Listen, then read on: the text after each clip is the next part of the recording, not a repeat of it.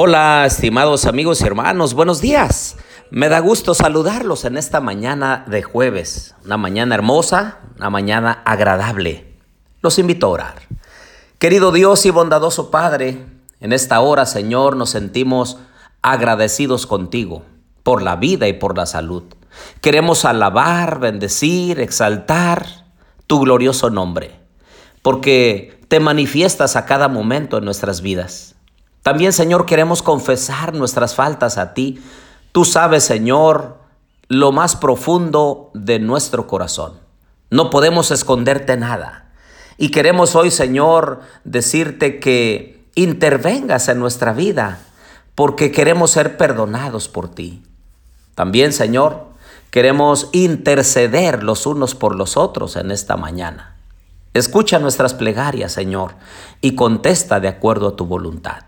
Te lo pedimos en el nombre de Jesús. Amén.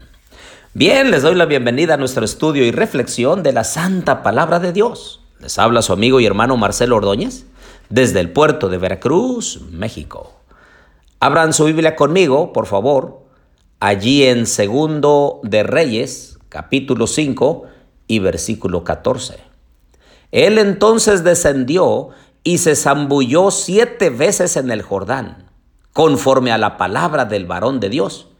Y su carne se volvió como la carne de un niño y quedó limpio. Obviamente esta historia es muy interesante porque se trata de el capitán Naamán. Todo iba bien, era el más favorecido del rey. Toda la comunidad, toda la gente de su país lo admiraba, querían ser como él. Pero un día le salió una manchita esa manchita se fue extendiendo y salieron más hasta que su cuerpo fue cundido por la lepra. Y en ese tiempo la lepra era la más temida de entre todas las enfermedades conocidas de ese tiempo en el oriente. Su carácter incurable y contagioso y sus efectos horribles sobre las víctimas llenaban a los más valientes de temor. Hoy podríamos comparar esa enfermedad con el cáncer sabemos que cuando una persona llega a tener cáncer, la cosa se complica. Gracias a Dios que hoy en día la ciencia ha aumentado mucho y hay medicamentos que pueden ayudar. En muchos casos ha habido sanidades. En otros, por desgracia, han sido víctimas de ese azote. Pero por consejo de una sierva, una niña pequeña, que ayudaba en la casa de Naamán. Él supo de el poder de Dios y fue con el profeta de Dios. Y el profeta le mencionó que tenía que hacer algo muy sencillo, bajar al Jordán y sumergirse siete veces. Y la séptima vez sería sano de toda su enfermedad. Era al principio se rehusaba, pero la esposa lo animó. Así que fueron al Jordán y cuando fue la séptima vez que se había sumergido, la piel quedó como la de un bebé. Era evidente que la sanidad había venido de Dios en vez de algún tipo de encantamiento mágico que Naamán había anticipado. Es que él pensaba que el profeta iba a salir de su casa, iba a orar, iba a pronunciar algunas palabras y en ese momento se iba a sanar. Pero no fue así. Debía ser obediente, debía ser humilde, ir a donde el profeta le había dicho y sumergirse en un agua lodosa, sucia, de un río. Pero esa historia quedó grabada allí en la escritura porque vemos un ejemplo de cómo Dios actúa y cómo la fe verdadera actúa en la vida de un hombre, de una mujer recibió algo que él nunca hubiera podido obtener por sí mismo.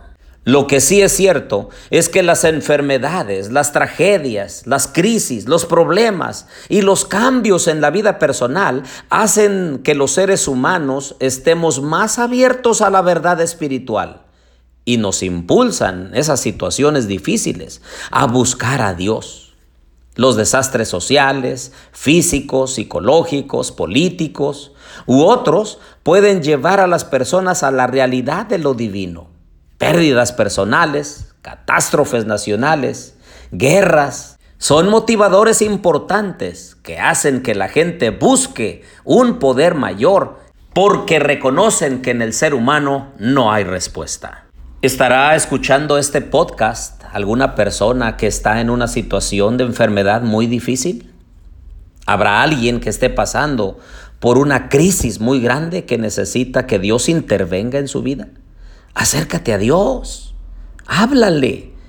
Él está a tu lado porque quiere sostenerte, responderte, ayudarte. Naamán, además de leproso, era orgulloso. Él quería un trato preferencial por el profeta y cuando el profeta no salió se ofendió. Naamán cuestionaba la palabra de Dios. Se ofendió cuando el Señor no obró de la manera que él esperaba. Y parece que algunos de nosotros también nos encontramos así. Dejemos el orgullo a un lado. Dejemos de cuestionar a Dios y depositemos nuestra vida entera en Él, porque Él sabe lo que es mejor para nosotros en el momento más indicado. Después del milagro, el capitán Amán volvió al varón de Dios, él y toda su compañía, y se puso delante de él y dijo, He aquí ahora conozco que no hay Dios en toda la tierra, sino en Israel. Te ruego que recibas algún presente de tu siervo. Ahora su actitud había cambiado. Ahora confesaba que el Dios de Israel es soberano en este mundo, ya que ese es el tema principal de la Biblia. La conversión de Naamán dejó en claro que su nueva experiencia estaba ligada al Dios de Israel. El profeta era israelita. El río era el más importante de Israel y el número siete era la conexión clara con el Dios de la creación. Así es, queridos amigos y hermanos, el Señor sigue obrando milagros en la vida de muchos. ¿Tú quisieras un milagro? Pues pídele a Dios que haga su voluntad en tu vida o en la vida de uno de tus seres queridos. Hoy vamos a orar, intercediendo por aquellos que están en una situación difícil o alguna enfermedad.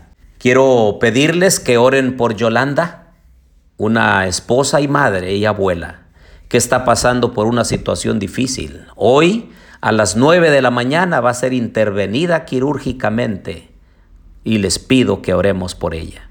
También por Mónica y Juan. Les pido que también los incluyan en sus oraciones para que ellos mejoren su salud. Oremos. Querido Dios y bondadoso Padre, sabemos que el Dios del antaño, el Dios del Antiguo Testamento, sigue presente hoy en nuestras vidas. Ese Dios de amor, de misericordia, de gracia y de bondad. Y queremos interceder hoy, Señor, por nuestra familia, por nuestros hijos, especialmente por los enfermos te pedimos, Señor, por Yolanda. Te pedimos por Mónica y por Juan y por tantos otros que tú conoces, Señor, sus nombres y que intervendrás en su vida en una forma poderosa. Ponemos todo esto en tus manos, sabiendo, Señor, que tú eres el más interesado porque nos amas. Quédate con nosotros en este día, te lo pedimos en el nombre de Jesús. Amén y mi Padre Celestial.